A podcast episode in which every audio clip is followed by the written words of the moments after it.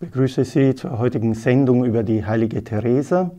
Ich bin Pater Roberto vom Karmelitenkloster in Wien und ich werde Ihnen heute etwas über das Thema Zärtlichkeit in den Schriften und in der Lehre der heiligen Teresa von Avila. Diese spanische Mystikerin, die Gründerin unseres Ordens, der Karmelitenordens, hat eine besondere Erfahrung der Zärtlichkeit Gottes in ihrem Leben getan und spricht und ermutigt uns, uns selber dieser Zärtlichkeit zu übergeben.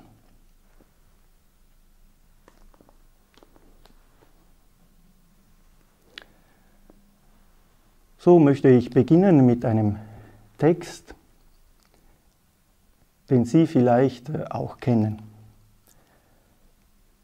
Mit Küssen seines Mundes bedecke er mich, Süßer als Wein ist deine Liebe. Köstlich ist der Duft deiner Salben, dein Name hingegossenes Salböl. Darum lieben dich die Mädchen. Zieh mich her hinter dir, lass uns eilen. Der König führt mich in seine Gemächer. Jauchzen lasst uns, deiner uns freuen, deine Liebe höher rühmen als Wein. Dich liebt man zu Recht. Braun bin ich, doch schön, ihr Töchter Jerusalems, wie die Zelte von Keder, wie Salomos Decken. Nun, äh, dieser Text befindet sich in einem kleinen Buch der Heiligen Schrift. Im Alten Testament finden wir das Lied der Lieder, das Hohes Lied, Hohe Lied auch genannt. Ein ähm, kurzes Buch, sind nur einige Seiten, aber ein in der Mitte der Heiligen Schrift. Sie merken an der Sprache, dass es da um Liebe geht. Und zwar erst einmal, ich empfehle Ihnen übrigens die Lektüre dieses Buches, erst einmal nicht ähm, offensichtlich um geistliche Liebe, um etwas ganz Spirituelles, sondern vordergründig zumindest um eine recht sinnliche Liebe, um eine Zärtlichkeit zwischen Mann und Frau, die in ähm, vielen schönen Bildern ausgedrückt wird. Die Stimme der Turteltaube wird erwähnt. Einem Feigenbaum reifen die ersten Früchte. Lass mich dein Gesicht sehen, deine Stimme hören, denn süß ist deine Stimme, lieblich dein Gesicht. Und so weiter. Es gibt da ganz äh, für uns moderne Menschen fremd klingenden äh, Bildern, so wie deine Backen, sie schön wie ein Granatapfel, also so rötlich. Dieser Text ist Grundlage für meine Ausführungen über die Zärtlichkeit Gottes in der Lehre der heiligen Teresa, auch weil die heilige Teresa selbst ein Büchlein, ein kleines Werk über dieses Buch der heiligen Schrift geschrieben hat nicht gerade ein Kommentar im modernen Sinn, sondern, wie sie selber schreibt, das Ergebnis ihrer Meditationen, also ihrer Gebetszeiten über dieses Werk. Dieses Werk, noch einmal, spricht also vordergründig, wörtlich gesehen, von der Liebe zwischen Mann und Frau, vom Braut und Bräutigam, auf eine Art und Weise, die auch das Erotische einschließt, wurde aber in die Heilige Schrift, Schrift aufgenommen, weil es als Bild, als Abbild, als Metapher auch für die Liebe Gottes zu uns, Gottes zu seinem Volk, Gottes zur Seele jedes Menschen. Und ich weiß nicht, wie Sie dazu stehen. Viele tun sich eigentlich schwer mit diesem Vergleich. Die Heilige Teresa aber nicht sondern findet es sehr passend. In dieser Liebesgeschichte, die ihr Leben ausmacht, zwischen ihr und Jesus, findet sie oft keine Worte, um diese Liebe zu beschreiben. Nicht nur die eigene Liebe zu Jesus, sondern, um das noch mehr, um die Liebe Jesus zu ihr, aber im übertragenen Sinn, die Liebe Jesus zu jeder Seele, zu jedem Menschen. Und dass da die Zärtlichkeit eine große Rolle spielt, betont sie immer mehr. Wir kennen von der heiligen Teresa diese schönen Aussprüche über die Freundschaft, also Jesus als Freund, als Herr und König, aber als Freund. Aber dieses, dieses Freundsein hat bei ihr auch eine Nuance, die hinein in die, das Zarte hineingeht. Also es ist ein Verweilen bei einem Freund, zu dem ich eine zärtliche Liebe empfinde und, was noch wichtiger ist und was uns Menschen oft etwas fremd vorkommt, Jesus selbst pflegt eine zärtliche Liebe zu uns. Dieses Wort Zärtlichkeit ist in der letzten Zeit wieder äh, ganz präsent in unserer Verkündigung, äh, denn unser Papst, Papst Franziskus, verwendet es ziemlich oft in seinen Predigten, in seinen Ansprachen. Wir sollen, wenn wir von Jesus sprechen, von Gott sprechen, nie seine Zärtlichkeit vergessen und dagegen eigentlich äh, uns bemühen, selber diese Zärtlichkeit auch im Umgang miteinander, aber im Umgang mit Gott besonders zu pflegen. Also weg von einem Bild äh, Gottes als äh, starken Mannes, dem man keine Zärtlichkeit gegenüber empfinden kann, großer Mann, mächtiger Mann, sondern als Geliebter. Papst Franziskus betont es sehr stark, äh, wenn er jetzt mit Armen und mit Bedürftigen zu tun hat und erinnert all jene, die gesund, stark, reich, kräftig sind, dass die Zärtlichkeit ein zentraler Moment ist in der Beziehung zu Gott und daher auch zu den Mitmenschen dass wir zärtlich sein sollen und können untereinander, das ist relativ leicht zu verstehen, finde ich, als Ausdruck der Nächstenliebe. Aber dass Gott uns zärtlich liebt, das ist, glaube ich, der sprengende Punkt in der Lehre der heiligen Teresa, allerdings auch die Erfahrung aller Mystiker in gewissem Sinne. Wenn man nämlich äh, das ganze Hohe Lied anschaut und durchliest, kommen ähm, Bilder, die zumindest ich kaum verwenden würde, um meine Beziehung zu Jesus oder seine zu mir zu beschreiben. Aber in der Bibel wird es so beschrieben, also wird es einen Grund geben. Was ist diese Zärtlichkeit und warum ist so wichtig? Für Theresa ein Grund zum Staunen, als sie die Erfahrung macht im Gebet immer mehr, dass diese Zärtlichkeit Gottes präsent ist. Dass Gott also nicht nur oder nicht in erster Linie der Lehrer ist, derjenige, der uns die Gesetze gibt und äh, kontrolliert, ob wir sie einhalten, sondern, und das ist pure christliche Botschaft, derjenige, der uns Freunde nennt, Söhne, Töchter nennt. Und auch in dieser Beziehung vom Vater und Sohn, Mutter, Sohn ist erst einmal schon viel Zärtlichkeit drin. Nun nicht das Erotische, was auch in der, im Hohelied vorkommt, aber schon eine Art der Zärtlichkeit, der gewaltlosen, sanften Zuwendung. Die heilige Teresa wird sich wundern nach ihren eigenen Erfahrungen dieser Zärtlichkeit dass es überhaupt möglich ist, schon auf dieser Erde so eine Art Freundschaft zu, zu erleben.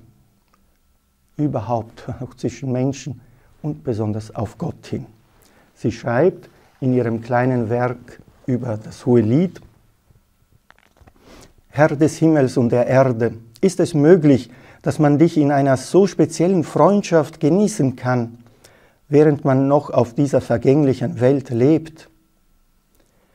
Und wie klar sagt es der Heilige Geist in diesen Worten des Hohen Liedes, doch trotzdem wollen wir es noch nicht verstehen.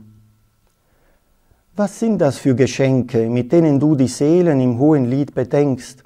Welche, welche Zärtlichkeit, welche Süßigkeit? Eines von diesen Worten müsste genügen, damit wir uns in dich auflösen. Sei gepriesen, Herr, denn von deiner Seite kommt uns nie ein Verlust zu. Auf wie vielen Wegen, auf welche Arten, auf welche Weisen zeigst du uns deine Liebe? Unter Prüfungen, mit einem so schweren Tod, mit Qualen, im täglichen Erdulden und Verzeihen von Unrecht. Und nicht allein damit, sondern mit Worten, die eine dich liebende Seele so verwunden, dass du sie ihr in diesem hohen Lied vorsagst und sie lehrst, sie dir zu sagen, so dass ich nicht weiß, wie man sie ertragen könnte, wenn du dem, der sie hört, beim Ertragen nicht hilfst. So bitte ich dich, Herr, um nichts anderes in diesem Leben, als dass du mich küssest mit dem Kuss deines Mundes. Und zwar so, dass mein Wille immer bestimmt sei, sich nicht aus deinem Willen zu entfernen. Sie sehen in diesen Worten so schön diese Synthese zwischen dem Geliebtwerden von Gott, das ist eine tiefe, wahrhaft mystische Erfahrung, und der Antwort der Seele mit Liebe und mit Einsatz was bei Theresa so äh, schön verknüpft ist. Es geht bei ihr also wirklich nicht darum, dass sie sich in einem Eck, in einem stillen Eck nur sich lieben lässt, also sogar in diesem Wohlgefühlen äh, sich auflöst oder die Zeit verbringt, sondern aus der Erfahrung der Liebe Gottes, die so tief eindringt in ihre Seele, in ihr Menschsein, dieses ganze Menschsein belebt wird zur Antwort der Liebe, ganz konkret und unmittelbar, aber mit den Mitmenschen. Also gib Herr, dass du mich so küssest mit deinem Mund, dass mein Wille nicht mehr sich von deinem trennen wird. Und der Wille Gottes, wissen wir, ist äh, die Ausbreitung des Reiches Gottes, die Ausbreitung der Liebe auf dieser Erde. Dafür setzt sich eine Seele, die geküsst wird von dieser Zärtlichkeit Gottes, umso mehr ein. Nach der kurzen Pause möchte ich Ihnen noch einige Beispiele aus dieser Schrift bringen, die hoffentlich noch einmal klar machen, was mit dieser Zärtlichkeit gemeint ist. Groß ist, mein Bräutigam, diese Gnade, ein köstliches Mahl, hervorragenden Wein reichst du mir.